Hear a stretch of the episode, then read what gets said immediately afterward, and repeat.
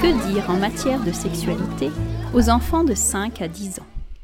Bonjour et bienvenue dans le podcast de CEPAL, la sexualité expliquée aux parents pour parler d'amour à leurs enfants. Dans les précédents podcasts, je vous ai dit comment parler à vos enfants et que dire aux petits-enfants de 3 à 5 ans. Aujourd'hui, je vais vous expliquer que dire aux enfants de 5 à 10 ans. Entre 5 et 10 ans, les enfants sont dans ce qu'on appelle une période de latence, c'est-à-dire que leur corps continue de grandir, mais à un rythme moins soutenu qu'avant. Aucune hormone sexuelle n'est en action. Leur évolution est donc principalement psychologique et mentale. L'intelligence se développe et les enfants comprennent le monde de plus en plus finement. Ils vous poseront certainement plus de questions qu'auparavant, et plus ils grandiront, plus elles seront précises. Il faudra alors, dans la mesure du raisonnable, y répondre, toujours en vérité. Mais ils sont encore jeunes, alors il faut rester concret et simple. Là encore, les situations de la vie quotidienne vous serviront pour aborder ces questions. Un mariage, une naissance, un couple qui se tient par la main dans la rue, un copain qui dit des gros mots, la voisine qui se retrouve à élever seule son enfant, etc. Pour reprendre l'exemple que j'avais donné dans le podcast pour les 3 à 5 ans, L'exemple de la femme enceinte. Votre enfant vous posera peut-être alors, entre 5 et 10 ans, des questions comme Mais comment Dieu a fait pour mettre le bébé dans le ventre de la femme? Alors vous pourrez répondre Lorsqu'un couple est marié, le papa, pour montrer à sa femme qu'il l'aime, lui donne une petite graine de vie. Vous pouvez la nommer en fonction de la maturité de l'enfant. C'est un spermatozoïde. Et de temps en temps, le bon Dieu fait que cette graine du papa rencontre une graine de la maman, l'ovule, cette petite graine est dans le ventre de la maman. Les deux graines alors fusionnent et deviennent une nouvelle personne, un bébé. Notez bien qu'à cet âge, les enfants ont toujours besoin d'être rassurés sur le fait que les parents s'aiment et qu'ils sont un cadeau du ciel qui vient couronner cet amour. Et si l'enfant est assez grand et mature, et s'il pose plus de questions, parce que certains enfants sont curieux, mais d'une bonne curiosité, vous pouvez alors leur dire plus précisément où sont situés les spermatozoïdes, les ovules, leur montrer dans leur ventre où ça se situe. Notez bien qu'on peut décrire en vérité ce qui se passe biologiquement tout en étant très poétique, sans être cru ou vulgaire. Attention cependant, ne donnez pas encore d'explications sur l'endroit par où sortira le bébé, parce que cela pourrait mettre dans l'esprit des enfants des images auxquelles ils ne sont pas encore prêts. Si vous voyez que votre enfant est très curieux et mature et qu'il souhaite en savoir plus, Prenez le temps de lui décrire l'intérieur du corps de la femme, du corps de l'homme, leur fonctionnement, le fait que c'est le cerveau qui contrôle, les hormones. Certains enfants sont heureux de savoir que le cerveau envoie des petits messages dans le sang qui contrôlent plein de choses, plein de fonctions. Les images ne sont pas forcément nécessaires. Si vous en ressentez le besoin, vous pouvez en trouver, mais faites attention à montrer des choses qui sont encore dessinées. Si vous parlez de l'utérus, vous pouvez le nommer par exemple le nid douillet, où se trouve le bébé. Vous pourrez expliquer que c'est un muscle qui se contracte lorsque le bébé est prêt à sortir pour l'aider à aller dehors. Soyez aussi rassurés, si vous donnez les bonnes explications au moment où l'enfant est prêt, alors il fera les liens tout seul et il comprendra que le bébé sort par le vagin, parce que vous aurez décrit qu'il y a un vagin. Il pourra alors vous poser plus de questions, et vous saurez qu'il est prêt à entendre les réponses car il a lui-même mis les, les pièces du puzzle en place. Mais si vous sentez qu'il n'est pas prêt, alors n'ayez pas peur, comme précédemment, de simplement dire Je t'expliquerai cela quand tu seras plus grand. Vous êtes celui qui connaissait le mieux votre enfant, et vous avez la responsabilité de transmettre ses connaissances. C'est donc à vous de choisir le bon moment. Il faut en permanence trouver le juste équilibre entre donner des explications qui font grandir votre enfant, mais aussi calmer l'ardeur de sa curiosité.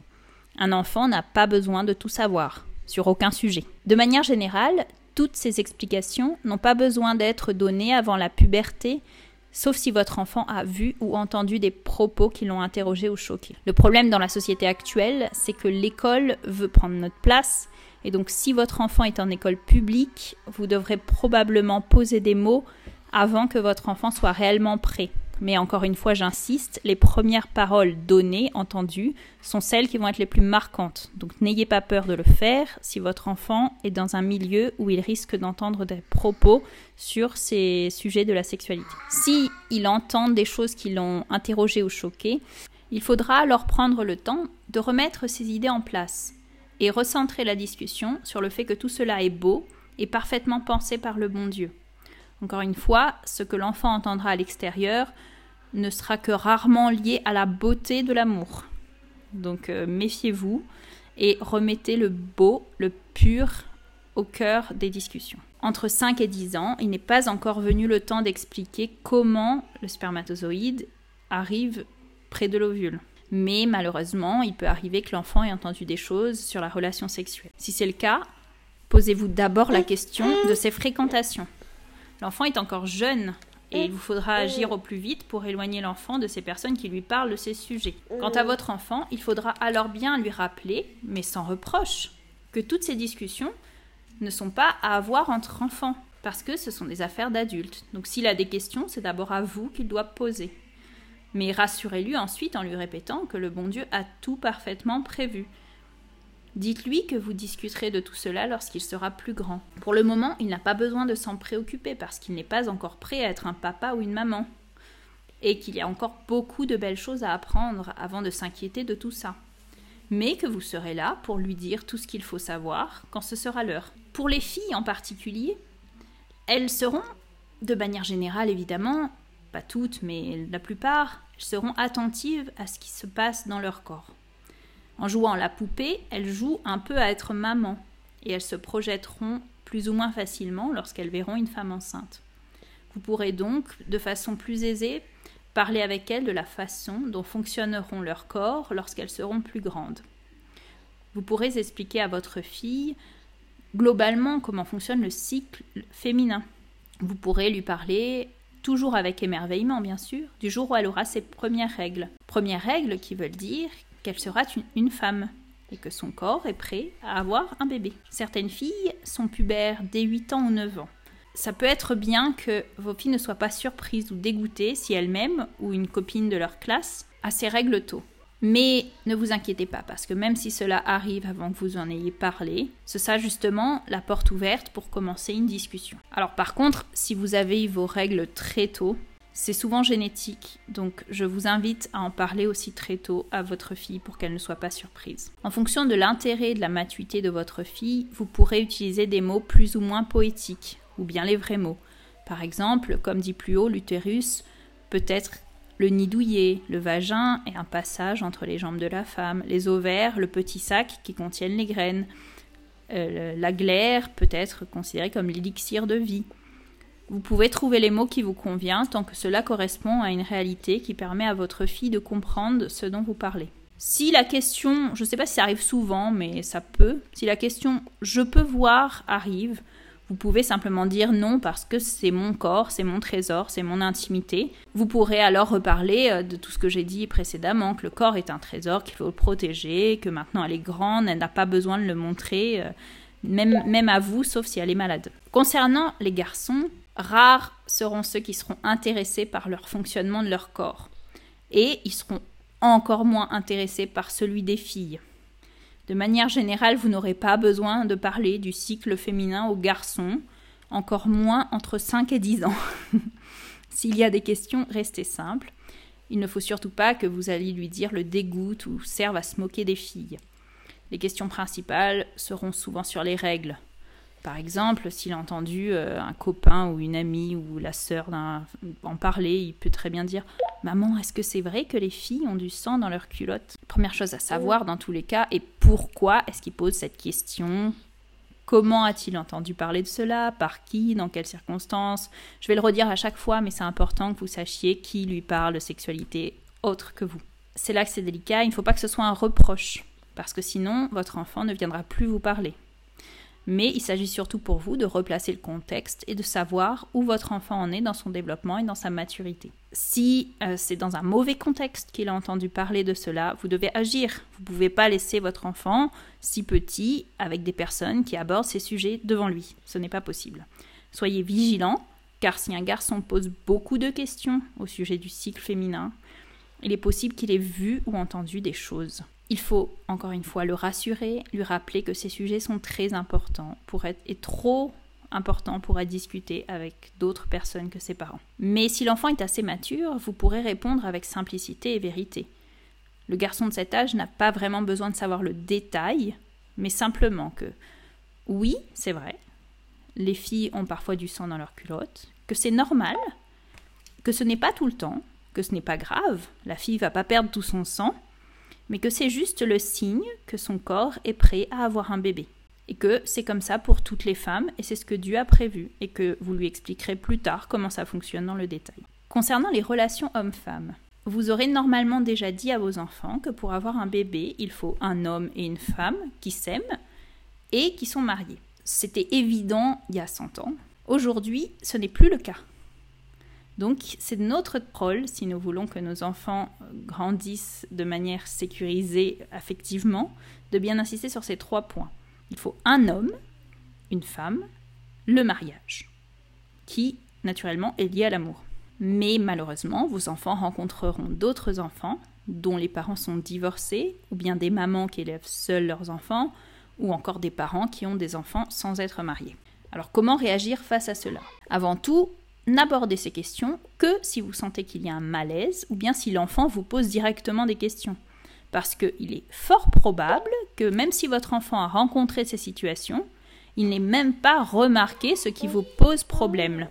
Parce que cela ne l'a tout simplement pas intéressé. Et dans ce cas, tant mieux pour lui. Mais si votre enfant vous questionne, il faudra encore une fois le répondre en vérité. Donc la première étape essentielle, lorsque votre enfant vous pose une telle question est de vous confier à l'Esprit Saint, d'invoquer l'Esprit Saint pour qu'il vienne vous éclairer. Ces questions sont très délicates. Vous marcherez alors sur la ligne, la fine ligne de crête entre la charité et la vérité. Première étape, vous rappellerez que ce n'est pas ce que Dieu souhaite pour notre bien. Les enfants de cet âge ne sont pas encore capables de nuances, ils sont encore très manichéens. Il est donc important d'insister sur la voie du bien voulue par Dieu. Les nuances viendront plus tard à l'adolescence. Les subtilités concernant la responsabilité, les circonstances atteignantes, ce qui fait un péché grave, toutes ces choses-là. Pour le moment, il faut lui rappeler les conditions citées plus haut, à savoir, pour avoir un enfant, il faut un homme, une femme et le mariage. Seulement ensuite, une fois ces bases reposées, vous allez adapter votre discours à la situation rencontrée pour expliquer comment cela a pu malheureusement se produire. Et c'est là que la charité entre en compte. Attention à ne jamais porter de jugement négatif sur les personnes dont vous parlez, car votre enfant apprendra à médire et à juger. Évitez aussi d'entrer dans la vie intime des gens, car la discrétion est une grande vertu. Mais ce qui est important, c'est surtout de montrer que la situation de cette famille est difficile et demande de la compassion. Si la maman est seule, vous pourrez simplement dire que le papa a dû partir, peu importe la raison, et que c'est triste. Vous pourrez ajouter à quel point cette maman est courageuse, car elle doit faire tout toute seule. Et puis, peut-être que du coup, ce sera l'occasion de faire se rendre compte à l'enfant à quel point c'est merveilleux parce qu'il a un papa. Si c'est un couple divorcé, vous pourrez dire que c'était très difficile pour le papa et la maman de vivre ensemble, alors ils ont préféré habiter dans des lieux différents, mais que cela ne les empêche pas d'aimer leurs enfants et de s'en occuper. Si c'est vrai, bien sûr. Évitez, s'il n'y a pas de question, de vous positionner sur l'amour que portent ou se portaient les parents. Ne dites surtout pas des choses comme les parents ne s'aimaient plus. Les mots aimer, amour sont aujourd'hui tellement galvaudés que cela sèmerait plus de confusion que d'éclaircissement dans la tête d'un enfant. L'amour dans la tête d'un enfant, c'est pour toujours. Et l'amour aujourd'hui est plus assimilé au sentiment amoureux, et cela n'aide pas l'enfant à comprendre si un enfant pense qu'un adulte ne peut plus ne peuvent plus s'aimer, alors cela ébranlera la confiance dans le fait que ses propres parents l'aimeront toujours. Rassurez-le là-dessus. Si c'est un couple non marié et si l'enfant semble perturbé face à cette constatation et a besoin d'en savoir plus pour être rassuré, vous pourrez lui dire qu'il est effectivement possible d'avoir un enfant sans se marier. Le papa peut décider de donner sa graine de vie à la maman même sans mariage mais que ce n'est pas parce qu'il peut le faire qu'il doit le faire et que c'est bon de le faire. Cela n'est pas bon ni pour les enfants ni pour le couple. Mais il est tout de même conseillé pour aborder ce sujet d'attendre que l'enfant soit plus mature parce que ça aborde les notions de responsabilité. Mais encore une fois, mieux vaut dire les choses trop tôt que laisser l'enfant face à des, questions qui peuvent l'entraîner à des, questionnements plus compliqués. Mais euh, du coup, vous pouvez lui proposer de prier pour cette famille, pour que les parents se marient, tout simplement. Pour parler de responsabilité, même si je pense qu'ils sont encore un peu jeunes, je vous donne quand même un exemple qui pourra peut-être vous aider. Et en fonction de la maturité de l'enfant, euh, ça pourra passer. Par exemple, vous pouvez lui dire, si je veux, je peux sauter d'une haute montagne. Physiquement, il suffit que je cours et je saute. Mais qu'est-ce qui va se passer? Bah, Je vais tomber de très haut. Et je vais peut-être mourir, ou en tout cas, ce qui est sûr, me faire très mal, me casser des jambes, des bras, être paralysé. En fait, dans le cas du mariage, c'est un peu pareil. On peut avoir un enfant sans se marier, physiquement c'est possible. Par contre, ce n'est pas ce que le bon Dieu a prévu, donc ça va faire très mal. Pas au corps, comme sauter d'une montagne, mais au cœur. Ça va faire du mal à l'amour qu'on porte l'un à l'autre. Question encore plus délicate, la question ô, euh, combien mise en avant aujourd'hui de l'homosexualité. Il se peut que votre enfant soit face à des copains qui ont deux papas, deux mamans. Là encore, parlez-en seulement, seulement si il a remarqué cette situation. Car encore une fois, il est tout à fait possible que cela ne lui saute pas du tout aux yeux.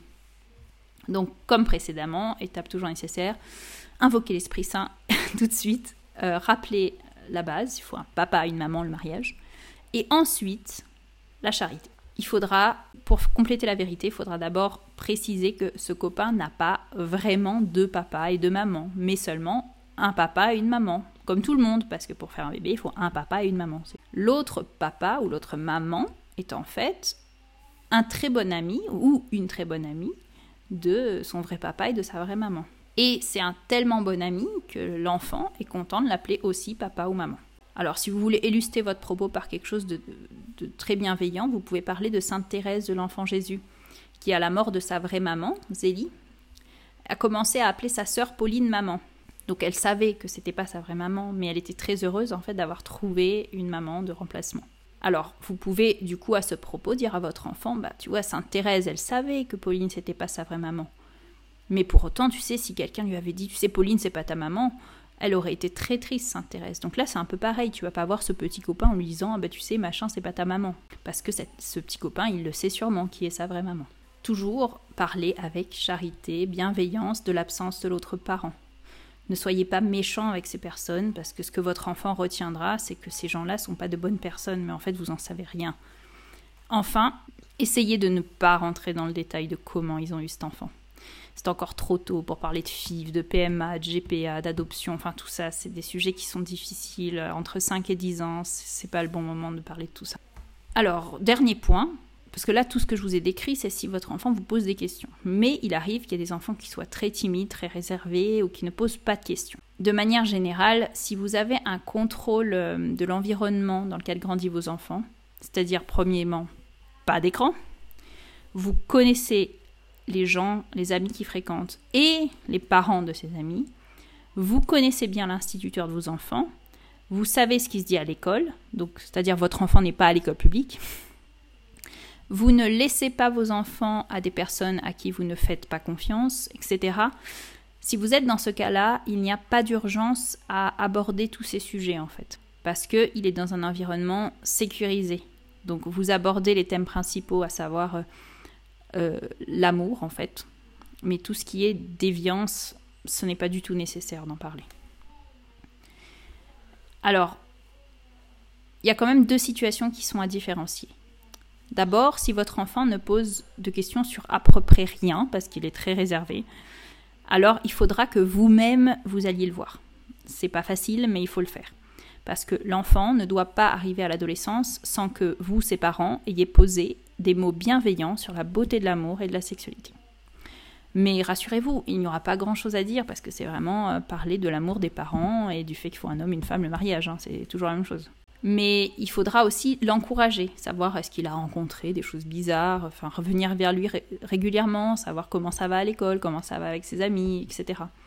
Il faut que vous mettiez une bonne communication entre vous et lui parce que à l'adolescence, ce sera beaucoup plus difficile pour ne pas dire impossible. D'autre part, si votre enfant est quelqu'un de très curieux ou de simplement normalement curieux, qui vous interroge sur plein de sujets, mais qu'en fait il ne parle jamais de relations hommes-femmes, d'amour, de sexualité, de bébé, etc., cela peut soulever en fait un problème familial.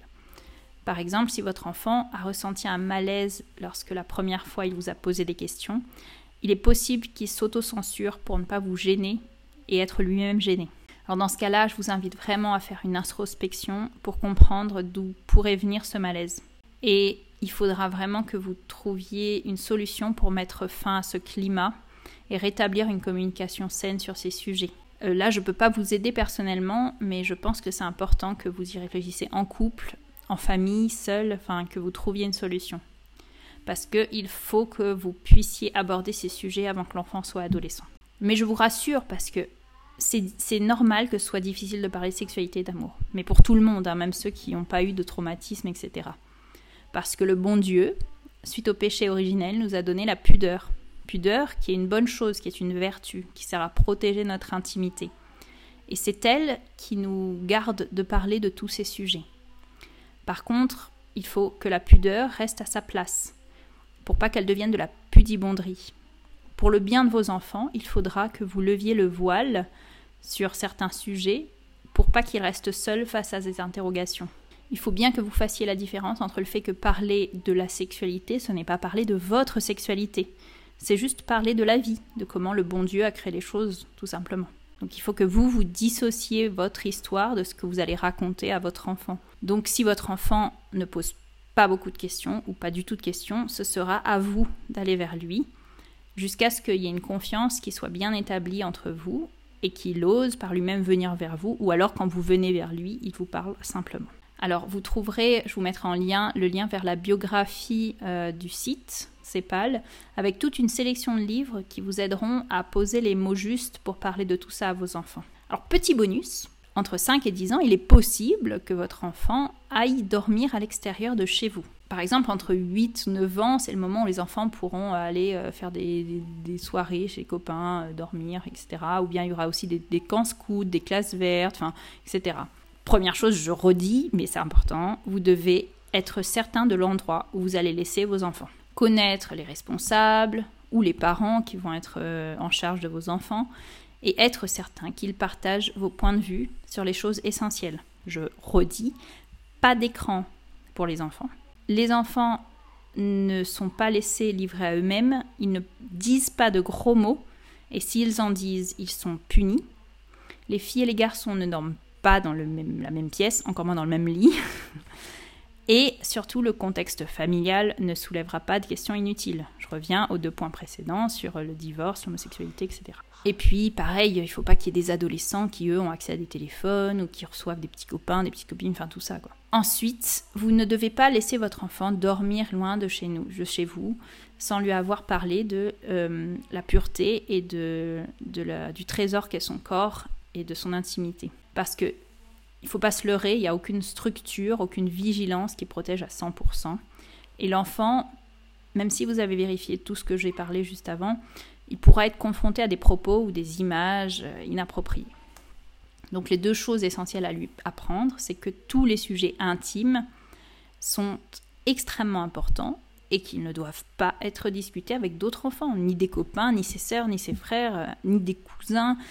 En fait, euh, avec personne, euh, avec vous, c'est tout.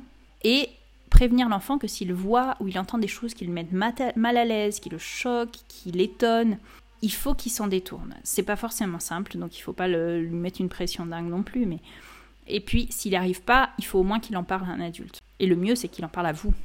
Donc laissez une porte ouverte pour pouvoir en reparler dans la confiance et n'hésitez pas à lui poser des questions de temps en temps. Alors, c'est bien passé euh, T'as rien montré de bizarre, tes copains euh, Ils avaient des téléphones Toutes ces questions euh, qui sont un peu simples, mais qui permettra de, de lancer une discussion. Voilà. Et puis, évidemment, rappelez-lui qu'il ne doit pas se mettre nu devant ses copains, que si quelqu'un lui demande de se déshabiller, il ne doit pas le faire. Toutes ces choses basiques, mais qui sont importantes d'être euh, entendues de manière régulière. Enfin voilà, j'espère que, que tout cela vous aura aidé. N'hésitez pas à partager avec euh, des parents qui ont des enfants entre 5 et 10 ans. Et puis, euh, laissez un petit, un petit j'aime, ça, ça m'aide toujours. Et puis, je vous ferai bientôt un podcast pour savoir que dire aux préadolescents et aux adolescents jusqu'à 14 ans. Merci beaucoup de m'avoir écouté et à bientôt.